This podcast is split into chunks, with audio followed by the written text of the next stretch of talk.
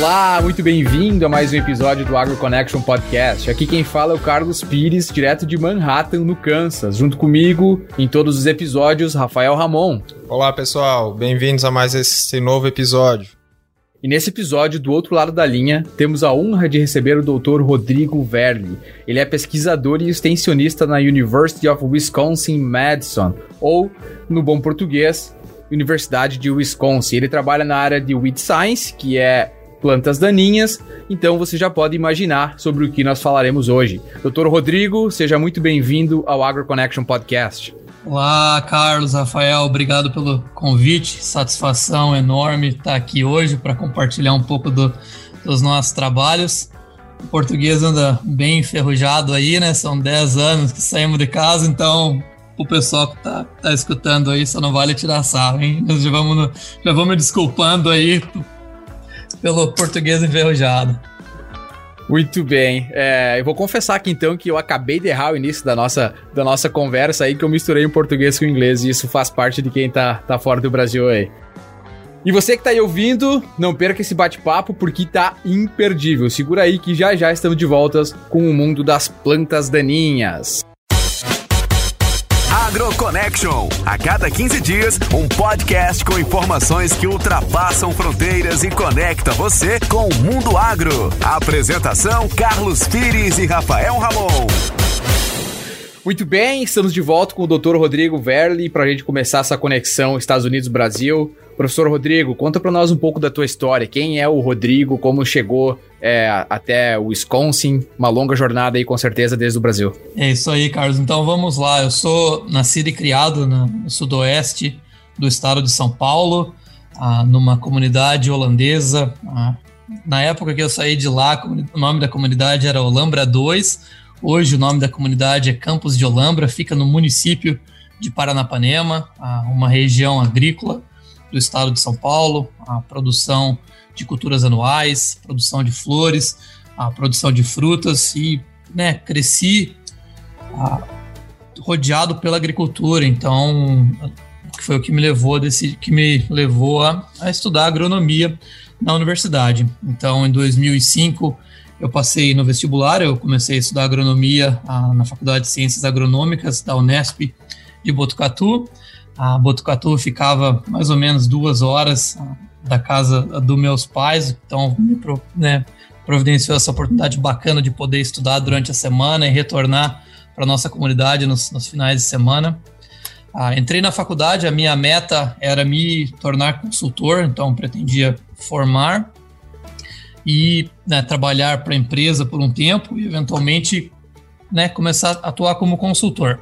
Porém, nas primeiras semanas, ah, durante na universidade, tive a oportunidade de trabalhar, fazer estágio ah, no departamento de agricultura com o professor Ciro Rosolém, trabalhar com o pessoal da pós-graduação.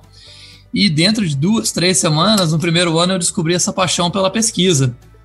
Rodrigo, deixa só, eu vou te cortar aqui porque nós estávamos falando sobre network antes, e eu trabalho aqui com um ex-orientado do Ciro Rosolém, o Marco Sarto, que é pós-doutor aqui do, pós-doutorando do professor Charles Rice. Então, o mundo é pequeno aí, não dá para se esconder. Não, o mundo é pequeno demais e sou muito grato, né, ao professor Ciro, através de uma amiga da minha cidade, que era veterana na universidade, Vanessa, ela me colocou em contato com o professor Ciro. O professor Ciro abriu porta do, as portas do laboratório dele e eu trabalhei ah, para um doutorando do professor Ciro na época, era o Juliano Calônego, que hoje, inclusive, é professor ah, lá na faculdade de Botucatu, onde eu estudei, e também trabalhei com o Rodrigo Arroio Garcia, que hoje é pesquisador da Embrapa, então duas, dois, dois alunos naquela época, né, eram alunos de doutorado que tiveram, né, tiveram um impacto muito grande né, na, na, minha formação acadêmica.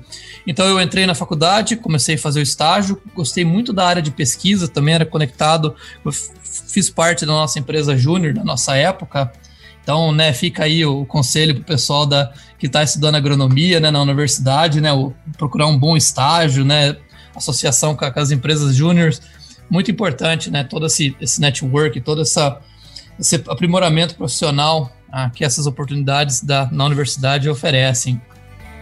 Então, isso aí teve um impacto grande.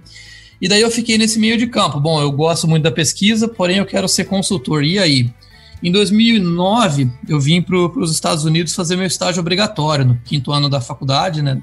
A universidade lá em Botucatu são cinco anos e seis meses, dentro desses cinco anos, seis meses, cinco, cinco seis meses estágio obrigatório ah, para conclusão de curso. Então eu vim para os Estados Unidos, ah, fiz o meu estágio, Lucas Perim, hoje ele é agrônomo, ah, doutor em plantas daninhas no Brasil, trabalha ah, na Corteva, ele, ele era meu veterano ele veio para os Estados Unidos, para o estado de Nebraska, na Universidade de Nebraska Lincoln, no ano anterior, e ele fez o estágio dele com o professor Mark Bernardes.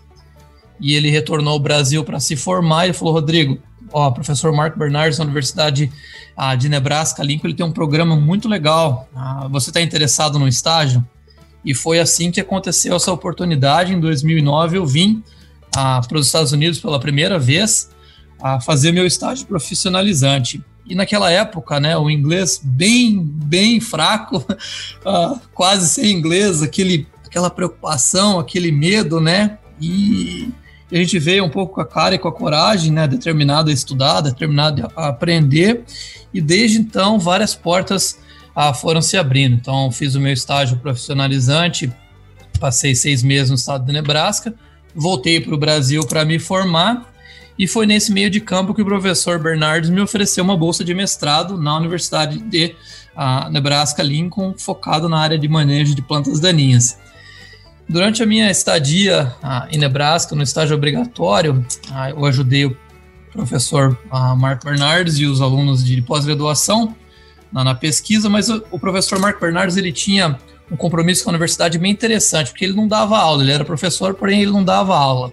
Ele trabalhava na parte de pesquisa e ele tinha parte de extensão. E a parte de extensão dele era muito interessante, porque durante né, o verão, aqui na, na safra agrícola, a gente passava muito tempo visitando o campo de produtor ou organizando dia de campo. E os dias de campos eram era muito interessante que vinha muitos produtores e uma, muitas perguntas práticas. Então eu tive a chance de, né, de observar aquele, aquela mágica acontecendo, onde o pesquisador está fazendo a pesquisa e ao mesmo tempo ele está entregando os resultados a, ao produtor. E como eu estava mencionando, a minha, a minha interesse, o meu interesse durante a graduação era me tornar consultor.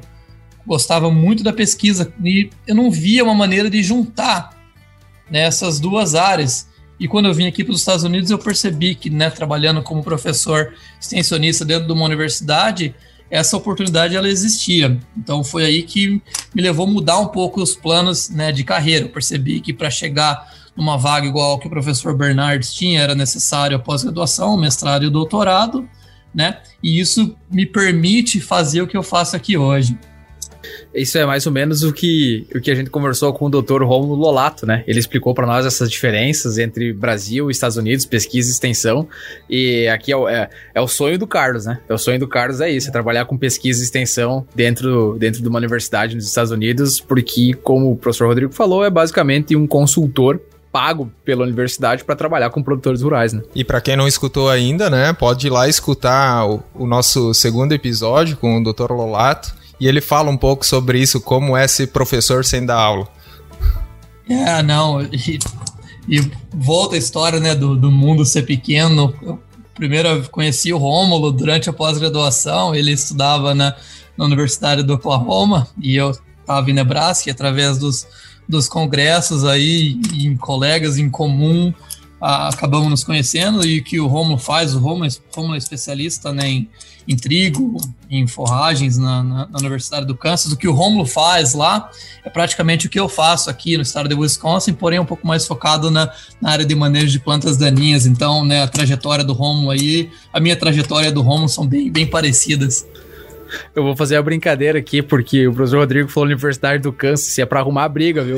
Aqui tem a Kansas State University e tem a University of Kansas. É quase como se fosse um Grenal o negócio aqui, né? Então ainda bem que não tem americano escutando, senão nós ia arrumar encrenca já. Tem que tomar cuidado, né? A mesma coisa com a Iowa State University e a University of Iowa, né? São as duas é, universidades exato. no estado do Iowa. Tem que tomar cuidado com, com a tradução aí, né? é verdade.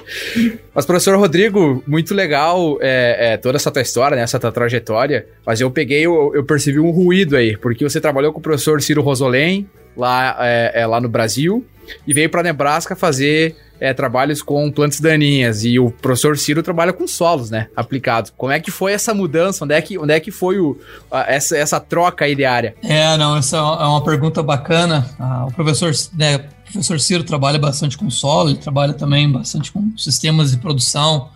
Ah, conhece muito, né? Um pesquisador renomado na área de produção de soja, produção ah, de algodão. Então, a minha paixão ali sempre foi, né? Manejo de, de culturas anuais. Então, aprendi muito com eles na, nessa questão de sistemas de, de produção e sempre tive bastante interesse durante a graduação, né, as disciplinas que eu tive com o professor Velini, quem era o professor de, de plantas daninhas lá da, da Unesp Botucatu, sempre, sempre tive muito interesse. E eu não sei, às, às, vezes é interessante, né, como as coisas acontecem, né? Então, o professor Mark Bernards, quem me recebeu para o estágio, ele era especialista em plantas daninhas, mas focado em sistemas de produção. Então, eu saí um pouco né, dessa área de solos. Ah, durante a graduação, fiz estágio com, com nutrientes, ah, fiz estágio com sistema radicular. Então, saí um pouco, né, deixei um pouco. Então, foi. No, teve essa transição, ah, mas ela foi meio que natural. Eu queria né, entender um pouco mais essa parte de ah, proteção de plantas, que me permitiu ah, aprender durante estágio. E o que eu falo pro pessoal, né, a, a, beleza da área de plantas daninhas, isso aconteceu um pouco comigo também. É uma área muito ampla, né? Tentar controlar plantas, né, em plantas ah, envolve mais do que só a utilização de herbicidas. Então, tem que ser um bom agrônomo, entender sistemas. Então, quando você se, quando você se especializa ah, nessa área de, de plantas daninhas, requer que você conheça muito bem os sistemas de produção, ah, os solos, o manejo integrado. Então, acho que tudo, né, todo esse treinamento que eu tive me ajudou muito ah, na minha formação e consegui chegar né, onde eu cheguei aqui hoje, que era a minha meta. Então, para contextualizar um pouco também para o nosso ouvinte, né, como você já bem falou, Uh, você é pesquisador, extensionista no estado de Wisconsin. Conta para nós como é o clima de Wisconsin, as principais culturas plantadas, como é o agro por aí. Bacana. Então, rapidinho aqui, só voltando um pouco, Rafael, eu né, fiz a, a, minha, o meu mestrado e o meu doutorado na, em agronomia, com foco em plantas daninhas, tá, pela Universidade de Nebraska, e eu comecei a minha carreira na Universidade uh, de Nebraska, né? Trabalhei como uh, pesquisador extensionista lá por quase dois anos na parte oeste uh, do estado. Então, passamos, a minha família, nós passamos quase oito anos no estado, então, de Nebraska, tivemos uma experiência bacana e mudamos aqui para Wisconsin em 2018, onde começamos aqui, trabalho como especialista em manejo de, de, plantas daninhas. Então, a minha experiência aqui nos Estados Unidos, ela é bem focada né, no estado de Nebraska e no estado aqui de uh, Wisconsin. Então, foi uma transição grande. A Nebraska, estado-chefe, carro-chefe em produção uh, de milho, uh, muita soja, então muita ou milho contínuo ou milho soja era o que a gente trabalhava bastante lá no estado de Nebraska. E aqui em Wisconsin... Muita irrigação muita também, né? irrigação. né? muita irrigação, um dos estados com a maior porcentagem né, de hectares irrigados lá do, dentro do estado de Nebraska. Então é isso aí. E daí eu vim aqui para Wisconsin, e Wisconsin é interessante porque é, tem muitas culturas aqui. O, né, o laticínio é um carro-chefe aqui no estado, então muito gado leiteiro. Ah, então temos várias culturas. Então eu saí de um estado onde era mais milho, milho, milho ou milho, soja, e venho para um estado onde temos bastante milho, ah, milho silagem, ah, bastante soja, mas a gente tem mais alfafa. Ah, nós temos na, na, parte central do estado um pouco mais arenoso, bastante produção de ah, batata, cenoura e várias outras ah, culturas. Então é um estado bem diversificado né, o que traz bastante desafios para a questão do manejo, mas para quem está dentro da pesquisa, né, é um estado bem bacana ah, para trabalhar. Quanto à questão do clima, ah, nós temos, nós estamos um pouco mais norte de onde a gente estava e Nebraska, acima de onde o Carlos está agora. Um pouquinho mais frio. Um pouquinho mais frio, quase chegando no Canadá. Então nós temos duas estações bem definidas. Frio pra caramba e dá para ficar fora um pouco, entendeu? Não, então nós temos, nós temos um inverno bem rigoroso, um inverno esse clima de inverno começa para a gente de novembro e vai até março, né, o comecinho de abril, bem frio, com a parte mais intensa aqui do inverno sendo de janeiro até o começo de, de fevereiro, então temperaturas abaixo de 20, 30 Celsius, né, bem comuns, o solo congelado, bastante neve, uma vez que começa a nevar aqui em dezembro, a neve continua, derreteu recentemente aqui, né, meados de, de março. Então, um inverno bem rigoroso, bem frio. É 20, 20 30 Fahrenheit, eu acho que tu quis dizer. É isso? É, abaixo, né? Abaixo a conversão fica Aba bem. Abaixo, é, é, é fica é. bem parecido, mas muito, muito frio. então, para um brasileiro aí, né, o inverno aqui intenso, e é a época que a gente tenta dar umas é uma escapada pro Brasil para visitar a família, os amigos, né? Para dar uma, aquela recarregada na, na bateria, ver um pouco de sol e, e voltar para cá. Então, né, o clima bem definido é um dos, dos principais fatores aqui, o que determina as culturas que a gente consegue cultivar. E é isso aí. Tem alguma relação com o tamanho de propriedade? Eu não conheço muito, não conheço nada dos Estados Unidos, na verdade, mas como tem mais diversidade aí, imagino que as sejam propriedades menores, talvez. Como é que é? Isso que, isso que ia perguntar é qual que é a diferença do produtor de Nebraska para o produtor de Wisconsin? É, o tamanho da propriedade é um dos, ah, acho que é um, dos primeiros fatores, né, a ser comentado aqui. As, as, as, propriedades no estado de Nebraska em geral eram maiores, os campos eram maiores, né? Se você olhar né, no, a, a topografia no estado de Nebraska, ela é mais plana, tá? Então, campos maiores, produtores maiores. Aqui em Wisconsin a gente já tem uma topografia mais irregular.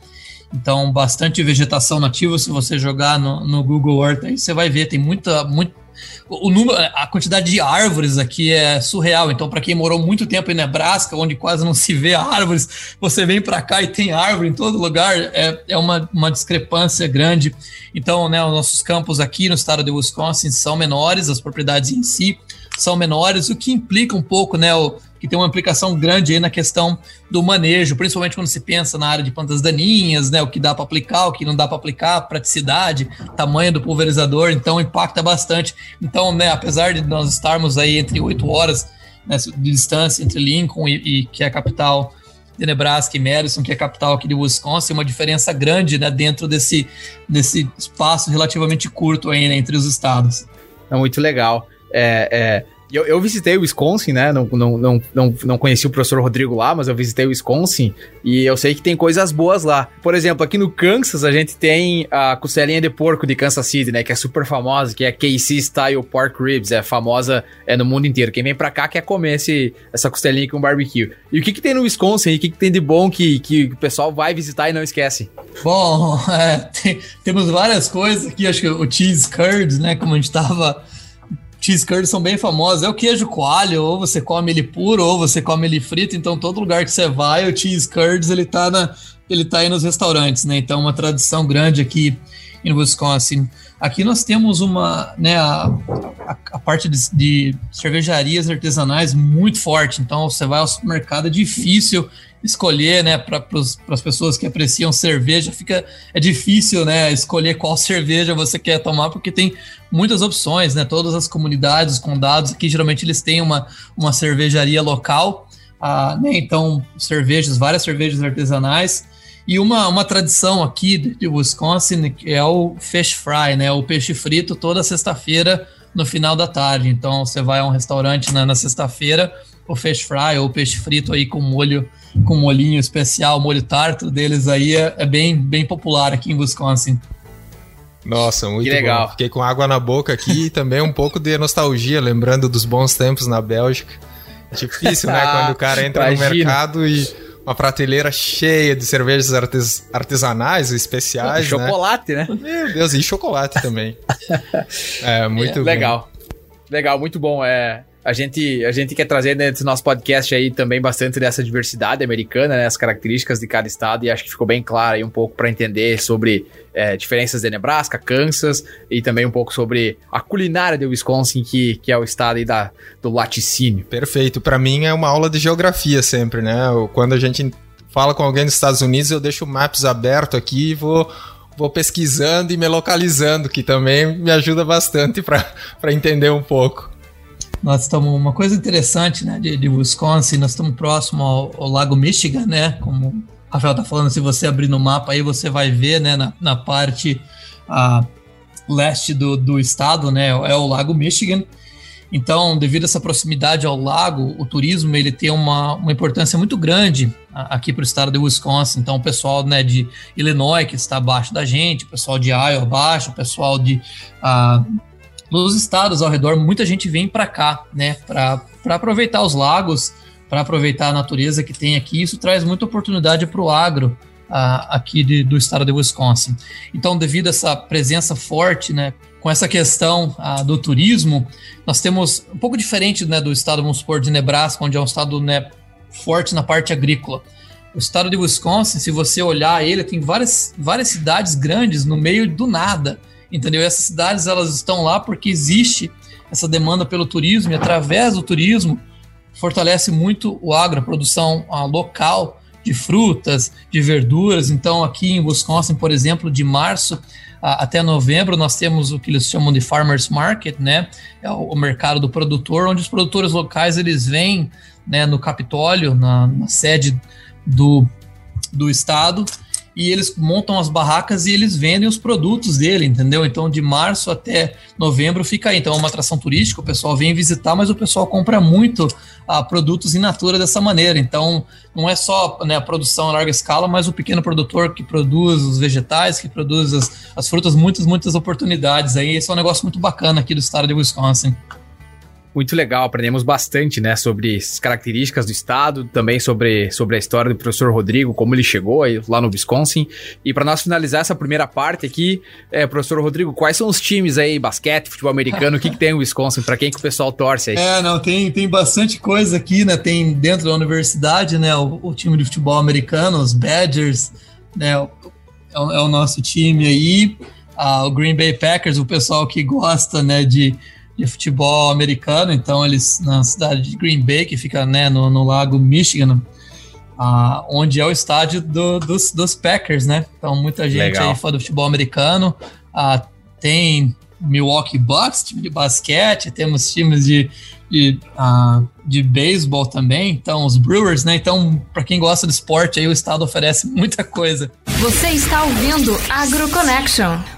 É isso aí, trocando as engrenagens agora um pouco, depois dessa aula de geografia, uma aula de cultura americana. Agora vamos falar sobre o que o Dr. Rodrigo mais sabe, né? Que é plantas daninhas. Então, professor, qual o assunto do momento em termos de plantas daninhas nos Estados Unidos? O foco hoje né, do, dos nossos trabalhos e o meu programa aqui foca na, no manejo de plantas daninhas em, em milho e soja, principalmente. Então, manejo de resistência tem sido uh, uma área de, de né, bastante atenção uh, do nosso programa aqui. Uh, resistência principalmente ao herbicida glifosato, mas não somente ao herbicida glifosato, há vários herbicidas que são utilizados na cultura do milho e da soja. As principais plantas daninhas, a primeira aqui, né, o pessoal são os carurus, né, que também são comuns no Brasil. Nós temos uma espécie aqui a, que é chamada de Amaranthus tuberculatus, né? Para aqui, para a gente nos Estados Unidos é, é o water hemp, a, que é a espécie carro-chefe aqui no estado de Wisconsin. É uma, é a espécie, né, a gente, quando a gente conduz os nossos questionários com os produtores, quando a gente faz as visitas de campo, é a planta daninha de mais difícil controle em produção de milho e soja. A ambrósias e também as buvas aqui. Então nós temos esse, esse é o espectro de plantas daninhas. São plantas daninhas de folhas largas. E uma preocupação grande também é a Amaranthus palmeri. Ela não, a presença dela, ela não é a, essa Amaranthus palmeri, ela não está no estado inteiro de Wisconsin. Porém, a, no, na nossa conversa aqui, nós, a gente mencionou, né, que o estado de Wisconsin a gente tem bastante gado de leite. E uma das fontes de alimentação de gado de leite, de gado de leite é a utilização de semente de algodão, do caroço de algodão que é produzido no sul dos Estados Unidos. No sul dos Estados Unidos, nós temos essa planta daninha que se chama Amaranthus palmeri, que inclusive é problema na Argentina, foi detectada em regiões do Brasil. E essa planta daninha é um problema enorme, Carlos, onde você está aí no Kansas. É. Ah, quando eu cheguei em Nebraska em 2009, ela era problema na parte oeste do estado de Nebraska. Eu saí de Nebraska em 2017 é a principal daninha agora. Então essa planta daninha ela está fazendo, ela está invadindo o meio oeste americano inteiro. E essa amarantos... Eu já cansei de, já cansei de mandar fotos de, de amarantos palmeri para amigos do Brasil, porque é, é, incrível, né? É uma árvore, né? O negócio é, é, bruto mesmo. Uma árvore, uma planta daninha extremamente agressiva. Então, essa amarantos palmeri e essa amarantos tuberculatus, né? A Palmer Amaranth e a, a Water Hemp, elas são a espécie da mesma família. E essas, essas plantas daninhas elas têm, elas têm uma capacidade enorme de desenvolver a resistência a herbicidas. Então, esse tem sido um, um grande foco, né? E uma das razões principais, tem quase 30 anos aí, né, que a gente não vê novos sítios de ação sendo introduzido no mercado. Então, as, as opções químicas, elas são ah, muito limitadas. Então, foco grande nessa, nessa questão de manejo integrado ah, de plantas daninhas aí tem sido um grande foco do nosso programa. Muito legal. E a gente sabe que, que as plantas daninhas ela têm um impacto econômico muito grande, né? É dentro da, da produção, seja no Brasil, seja nos Estados Unidos, seja lá na China, não importa, né? É, é, um, é um manejo muito importante. Como vocês têm trabalhado com essa relação é, é, controle e produtividade das culturas? Bom, hoje, com, por causa dessa resistência, né, antigamente a gente olhava um pouco nessa questão de, de retorno no investimento, né? Compensa, não compensa manejar, um pouco de infestação né, não vai estar tá impactando a produtividade, então não tem problema. Hoje a gente adota essa estratégia onde hoje a gente não quer permitir que a planta daninha produza semente. Então a gente fala, né, uma planta daninha no final do, do, ciclo, da, do ciclo da safra produzindo semente já é um problema enorme, principalmente para essas espécies né, de, de amarantos que, que eu tô a, que a gente está trabalhando aqui, né, que nós estamos conversando sobre. Ah, então hoje a gente já não olha tanto mais nessa, nessa questão. Então o que a gente fala ao produtor é para ser, de certa forma, agressivo, né, com, com a utilização dos herbicidas, né, com, de, de maneira sustentável. Então, nossa recomendação é a utilização de pré-emergentes, né, o que aconteceu depois que a tecnologia Roundup foi introduzida, né, a tolerância ao glifosato foi introduzida, o produtor deixou de utilizar pré-emergente, principalmente na cultura da soja. Então, um, duas, três passagens passadas né, com o glifosato pós-emergente, ele resolvia o problema. Isso já não funciona mais. Então a nossa recomendação é a utilização a, de um pré-emergente, a utilização de um pré-emergente, uma, uma pré-mistura com dois a, ativos, né? A, ingredientes ativos na mistura, de preferência com dois a, sítios de ação. E ali, dali 30 dias, a vir com um programa pós-emergente que seja eficaz nas plantas daninhas estabelecidas. Então, a utilização somente do glifosato não funciona. E aí que vem a questão da biotecnologia ah, tem, temos tido vários avanços né, nesses últimos 4, 5 anos, com várias traits, ou várias ah, tolerâncias herbicidas aí sendo introduzidas no mercado. Então, primeiramente ao dicamba, ah, mais recentemente ao 2,4-D. Então, agora a gente deixa de utilizar esses herbicidas, essas auxinas, somente na cultura do milho aqui nos Estados Unidos, e a gente começa a utilizá-las ah, dentro da cultura da soja, o que né, ajuda o produtor no manejo, porém como a gente vai discutir, acredito que tem trazido vários uh, desafios, né, quanto à questão Discussões. da deriva, é, vários. Então essa é uma área grande também, né, que a gente tem focado é a questão de manejo de deriva, volatilização, a, né, a deriva de partículas de, desses, desses herbicidas, ah, que quando, quando, quando existe essa deriva aí fica óbvio, né, porque as culturas são bem sensíveis.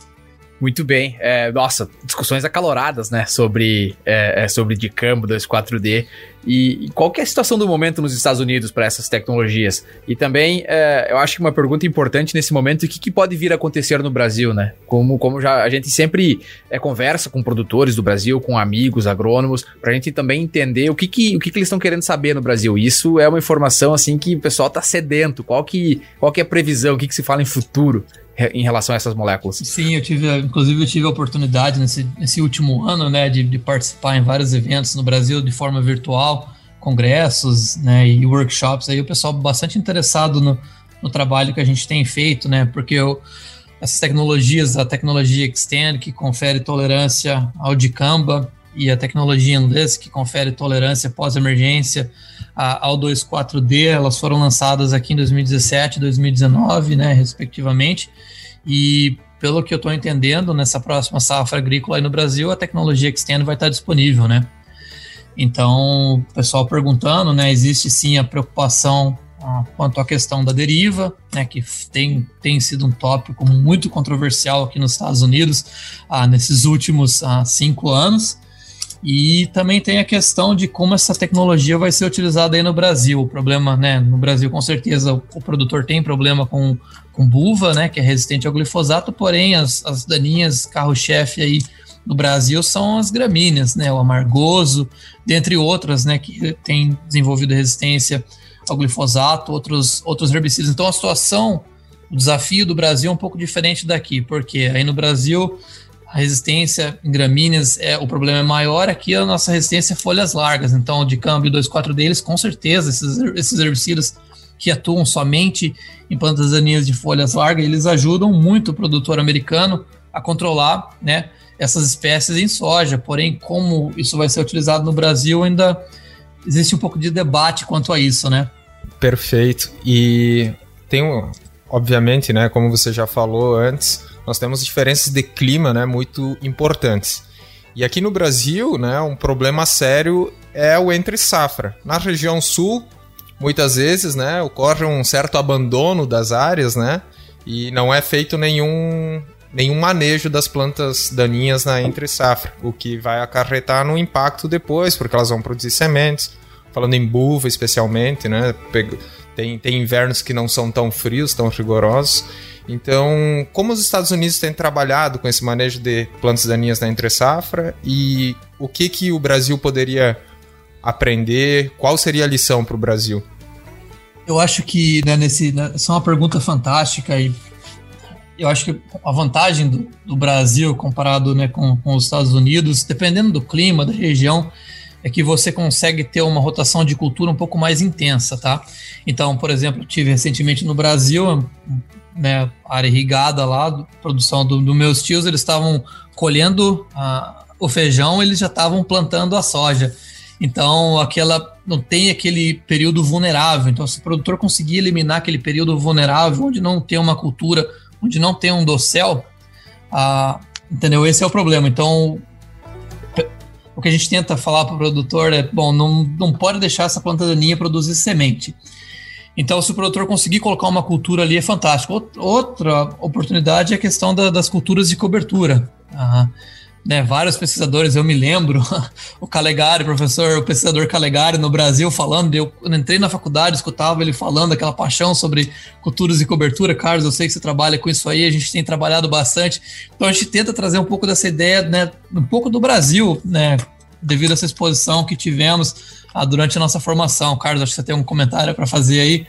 É, não, eu só ia comentar que é, foi comentado em outros, outros episódios já que quando eu vou fazer os dias de campo aqui, acaba que muitos produtores, quando descobrem que eu sou brasileiro, vêm me perguntar isso, né? É, como é o plantio direto no Brasil, como é as plantas de cobertura e controla a planta daninha, ajuda.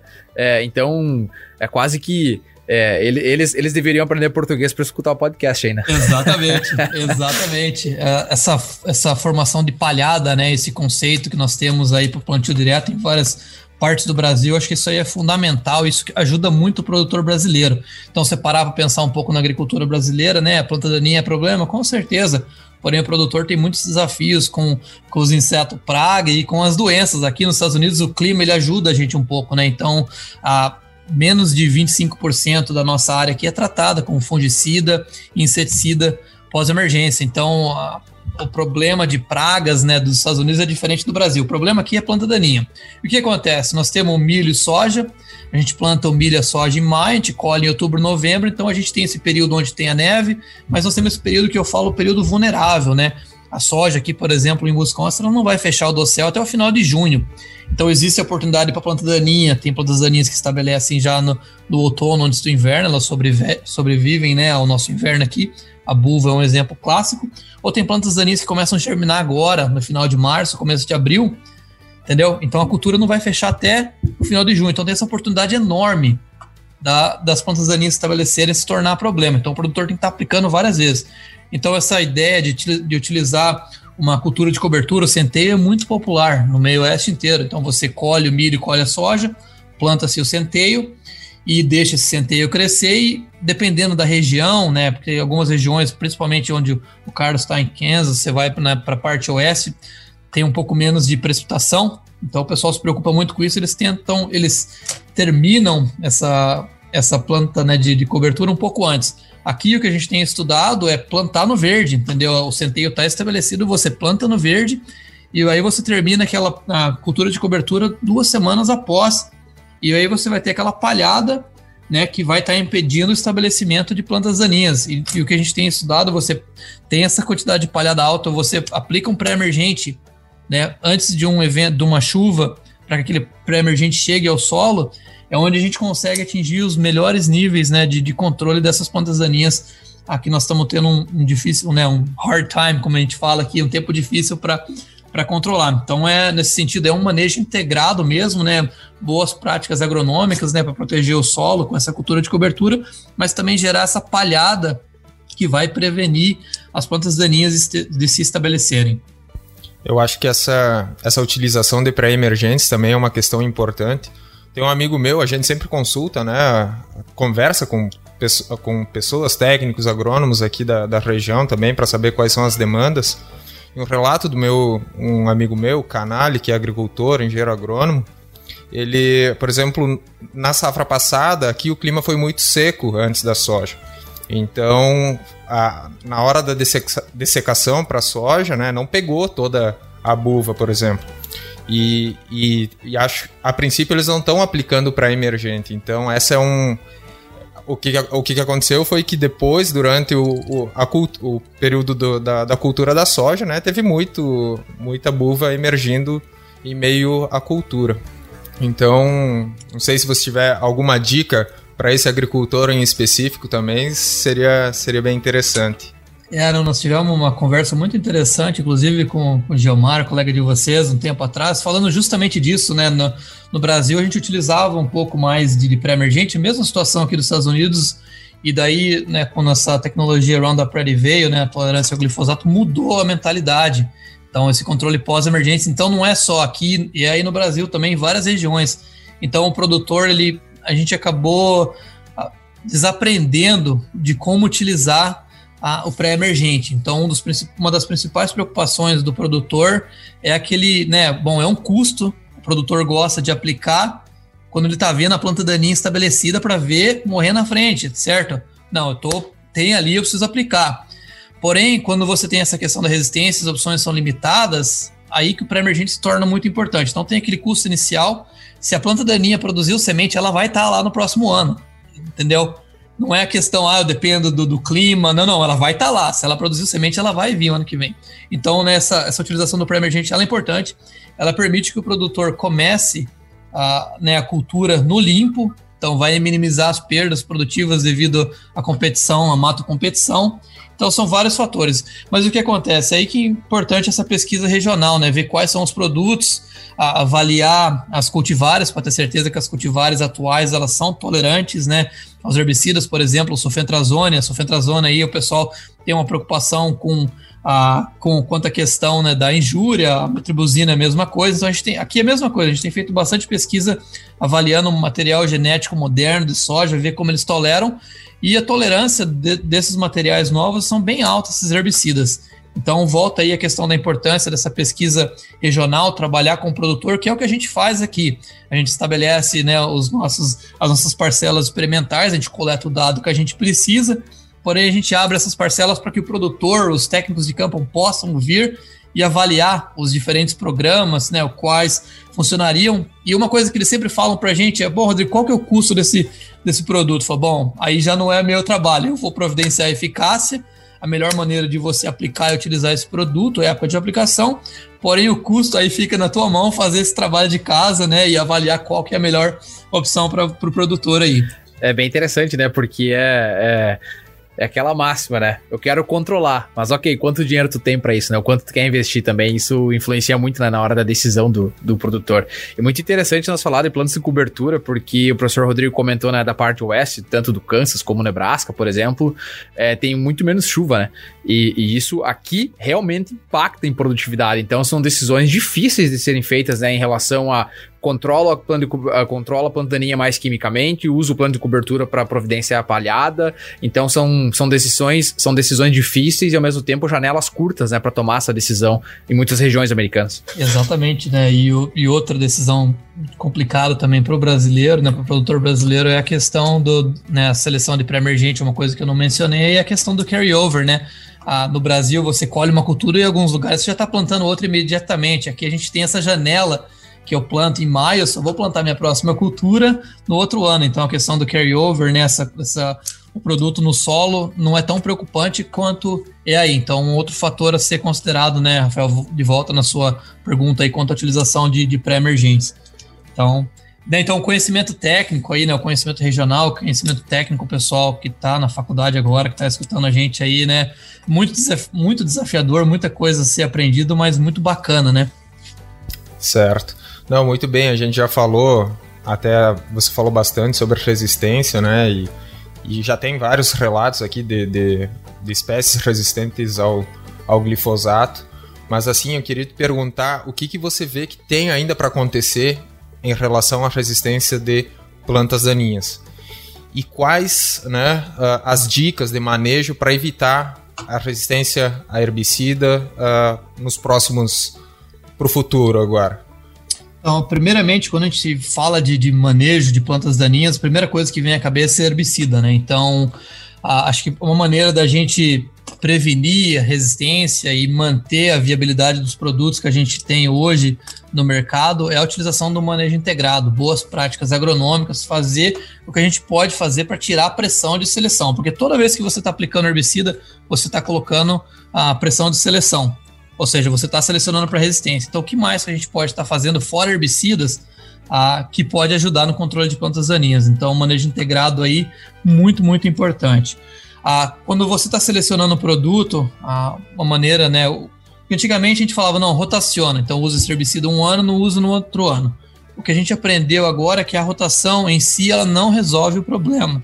Então nós temos várias, temos duas ah, principais maneiras de resistência aí, né, entrando um pouco mais nessa parte ah, molecular, nós temos o que a gente chama de target site, né, a resistência no sítio alvo, que ela é resistência específica, ou nós temos a resistência metabólica. E a resistência metabólica, antigamente, né, do, do meados de 90, até recentemente, os pesquisadores a gente focava muito a, nessa resistência a, específica, né, no sítio-alvo, que era o que a gente, as ferramentas que a gente tinha no laboratório, e as resistências que a gente observava, elas eram específicas, ou seja, uma mutação simples a, no material genético da planta daninha confere resistência a um herbicida específico. Tá? Então, uma, uma, uma mutação no gene da LS confere resistência aos herbicidas inibidores ALS. A cópias do EPS-PS gera resistência ao glifosato. Mas o que está acontecendo recentemente? A gente está começando a observar essa tendência de que eles chamam aqui de metabolic resistance. Ou seja, a gente tá, o herbicida é aplicado e ele não chega no sítio-alvo. O herbicida é degradado imediatamente pela planta. Isso é muito preocupante porque se aplica um herbicida, tá, a planta ela desenvolve esse mecanismo. Dessa maneira, a planta daninha pode estar desenvolvendo resistência a herbicidas que ainda nem foram inventados, herbicidas que o produtor não está utilizando. Então, como cientista na área de plantas daninhas, é um tópico fascinante. Mas como produtor aqui, eu estaria muito assustado. É, tá? então, preocupante, né? É, volta nessa questão de não poder permitir que a planta daninha produza semente. A partir do momento que ela foi exposta ao herbicida e aquela planta consegue produzir semente, essa resistência ela continua desenvolvendo.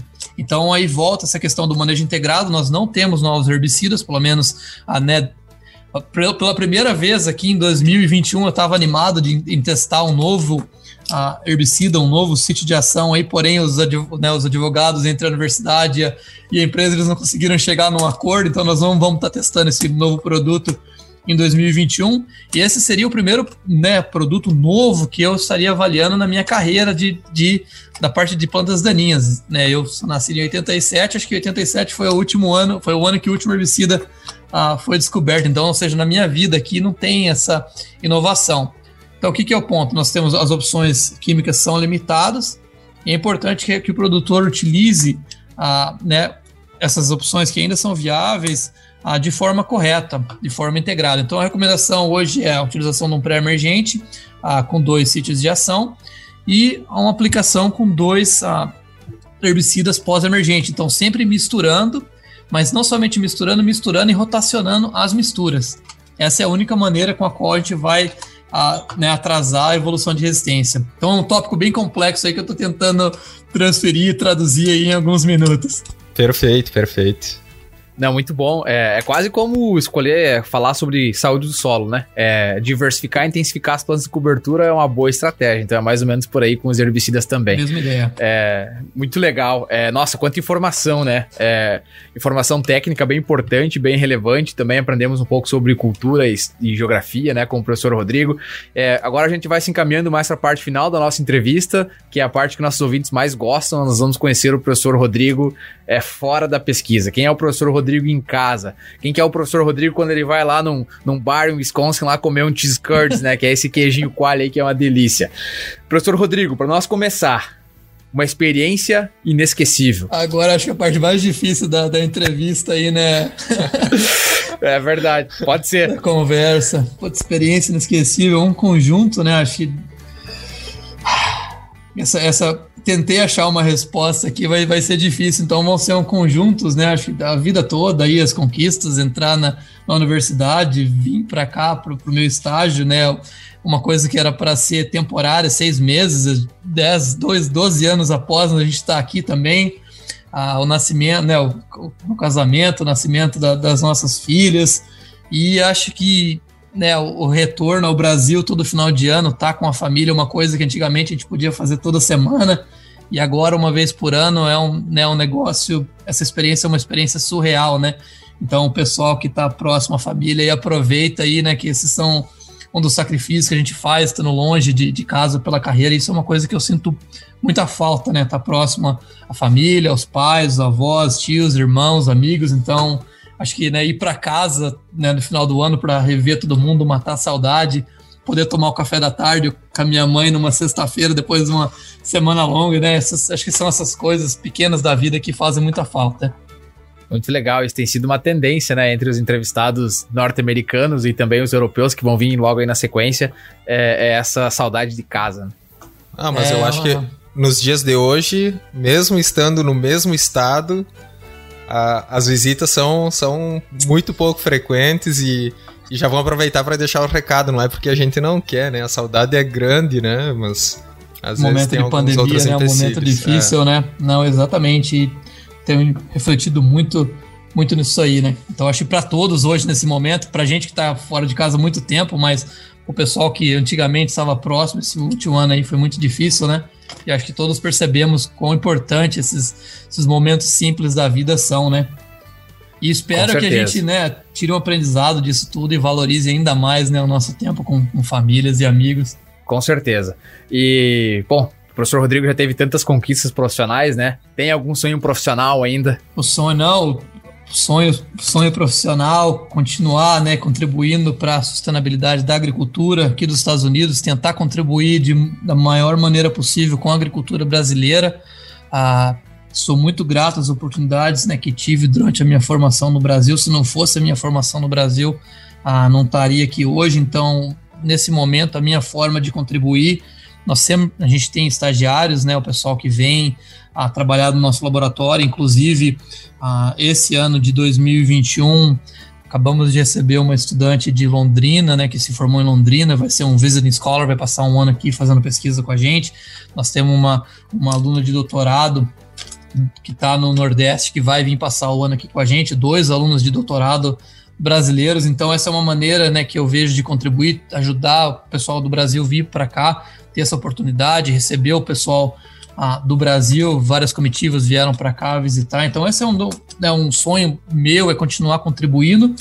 E a formação de profissionais, né? Como eu falei, eu não dou aula na, na sala de aula para o pessoal da graduação, porém nós temos um time de pós-graduação o nosso time aqui tem aproximadamente 15 pessoas, ah, dentre eles ah, you know, seis mestrandos e doutorandos. Então, o nosso sonho aqui é continuar dando essa oportunidade profissional para que, que esses alunos se formem e façam a diferença no futuro. Né? Daqui 30 anos, poder olhar para trás e falar: bom, eu, eu tive uma. Eu tive a oportunidade de contribuir, eu contribuí com a agricultura, tanto aqui dos Estados Unidos e novamente né, aí no Brasil. Muito legal. E, professor Rodrigo, qual que é o nome do time aí da, da, de Wisconsin que trabalha com plantas daninhas? É o Wesqueeds. Ah, muito legal. Então, é, eu perguntei porque, é... porque cada, cada laboratório tem um nome, né? Como se fosse um time. Né? O nosso aqui do, do Kansas é o Small parece que é pequeno, mas o, o slogan é Small is Big, que é o pequeno é grande, que é Soil Microbial Agroecology Lab. Então, cada, eu sei que cada laboratório tem seu, tem seu slogan, é muito legal. É a questão do branding, né, que tá popular dentro de, é, até mesmo dentro das universidades aí, para os grupos de pesquisa, com certeza. Legal. E um hobby? Poxa, cara, hobby é interessante, né?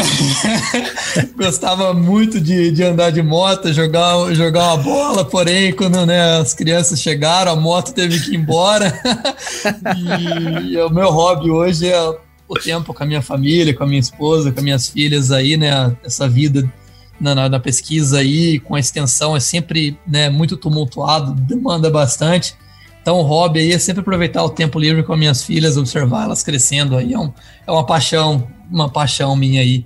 E eventualmente trazer uma moto de volta, comprar uma moto aí pra poder dar um rolê de vez em quando. É muito legal. E o teu lugar preferido, professor? Lugar preferido, casa da minha mãe. Ah, esse é um dos meus lugares, o nosso recanto lá, né? Era, era onde minha mãe mora, era a casa dos meus avós, então passei muito tempo lá na minha infância. Acho que esse é um dos meus lugares ah, preferidos. E agora, lugar para, né, talvez seja relacionado à próxima pergunta, né, onde visitar. Wisconsin é um lugar muito legal, pessoal, né, que está interessado em vir para os Estados Unidos, planejando aí uma, uma viagem, alguma coisa, né? Nós estamos próximo a Chicago, a gente chega em Chicago, aqui em Illinois, duas horas você já está no estado de, de Wisconsin. Tem o, o condado de Door, que fica aí na península. Então, se você abrir lá aí no, no, Google Maps, você vai ver o estado de Wisconsin. Ele tem uma península, um dedo que entra dentro do, do Michigan Lake. E esse é um dos nossos lugares preferidos, né? Ah, meu, da minha esposa ali, as nossas, e as nossas crianças. De final de semana, a gente gosta, quando existe a oportunidade, de passar o final de semana lá. Um lugar muito legal, um lugar muito bonito para se visitar. Que legal. E o teu estilo de música preferido? Como, né, como um bom engenheiro agrônomo, uma moda sertaneja, sou muito fã da, das modas sertanejas até hoje, né, de sábado à noite, de domingo, quando fazendo um churrasco aqui, a gente tem que escutar uma, uma moda, né, para matar a saudade, dar aquela, daquela angústia, né, a distância. Verdade. Então, a, a moda sertaneja gosto muito, o country, né, que é o sertanejo aqui dos Estados Unidos, e o rock clássico, aí são as as, né, as, as, músicas preferidas. Muito bom, é bom do sertanejo que, que já dá aquela, já relembra, dá aquela saudade do Brasil ao mesmo tempo da sede, né? Ou música para dar sede. Exatamente, agora com toda essa questão dessas lives aí, né? com certeza. É verdade, é quase é, é um show dentro de casa. Né? Exatamente. Mas é a gente tem curtido daqui. E o time de futebol, professor? Palmeirense. palmeirense. É, criado em casa de palmeirense, então palmeirense. Não acompanha muito mais, porém meu irmão me mantém informado, né, meu irmão palmeirense roxo. Legal. Vamos, ganhou de nós, né, Rafael? perdemos a Copa do Brasil aí, nós dois gremistas aqui perdemos a Copa do Brasil pro Palmeiras. E tu sabe que uma coisa que tá é, bem interessante, né? Tipo, quando tu olha assim a quantidade de de torcedores gremistas e colorados do Rio Grande do Sul sempre se fala num equilíbrio, mas a gente sabe, né, que a do Grêmio é um pouquinho maior. Mas até agora aqui no podcast só deu colorado. Acho que vou cuidar pra não perder uns ouvintes é, agora, hein? Pelo amor de Deus. mas é isso aí, não, a ideia é essa. A ideia é brincadeira sempre saudável e aí a gente vai se divertindo. Professor Rodrigo, muito obrigado. A gente agradece muito aí a, a tua participação aqui no Agro Connection Podcast. E esperamos que nossos ouvintes aí tenham entendido um pouquinho mais sobre o teu trabalho, aprendido sobre a tua trajetória, né? Sobre plantas daninhas também. A gente falou sobre bastante coisa técnica aí que vai engrandecer, é, é, sem dúvida nenhuma, o agro lá no Brasil e que sirva né, tua trajetória, sirva aí de exemplo para muitos brasileiros que querem se tornar uma autoridade no agro. Carlos, Rafael, muito obrigado pela oportunidade, uma satisfação enorme, né? Bater esse papo aqui com vocês. Ah, e a gente fica à disposição, pessoal, tiver alguma pergunta, né, alguma, alguma curiosidade sobre o que a gente faz aí, eu convido para que todos chequem o nosso website aí, é www.whiskweeds.com, então é o W-I-S-C W-E-E-D-S, joga aí no Google, você vai encontrar um pouco do nosso trabalho. E aqui nos Estados Unidos o pessoal, né, o pessoal técnico, os produtores, o pessoal gosta bastante do Twitter, né? Então a gente está no, no Twitter aí, o pessoal que, que, que, tem uma conta no Twitter, joga lá, arroba WhiskWeeds, você vai, vocês vão achar o nosso perfil. Eu sei que no Brasil o pessoal gosta muito do WhatsApp, né? O pessoal se comunica muito pelo WhatsApp. Aqui o Twitter é a, é forma principal de comunicação com os produtores e os, e os técnicos. Então fica aí o convite do pessoal para dar uma olhada aí na, na, no nosso blog e também na nossa conta do Twitter. Perfeito, professor uh, Rodrigo. Muito obrigado aí pela sua participação, por toda a informação que você trouxe. E também estamos à disposição quando quiser falar um pouco mais, levar mais informação para o Brasil. É só chegar junto com nós no, no Agro Connection. Com certeza. Parabéns a vocês aí pela iniciativa e né, nós estamos na expectativa para escutar as próximas entrevistas aí, os bate-papos com os pesquisadores. Obrigado mesmo. Muito legal. É, nós vamos colocar lá, professor Rodrigo, na descrição do episódio, né? O website e o Twitter da, do teu programa aí do Wisconsin. Então o pessoal pode acompanhar lá fácil, fácil. Muito bem. É, muito obrigado, você, nosso ouvinte, por ter escutado esse episódio do Agro Connection com o doutor Rodrigo Verley. Aqui nos Estados Unidos o pessoal deve falar Rodrigo Verley, acho que é mais ou menos por aí, essas diferenças. É, e para escutar mais episódios como esse, você pode nos encontrar nas principais plataformas de áudio, como Spotify, Apple Podcast, Google Podcast, entre outros. Você também pode nos escutar diretamente do nosso website www.agroconnection.net e você também nos encontra no Instagram pelo arroba agroconnection. Stay tuned. Tchau!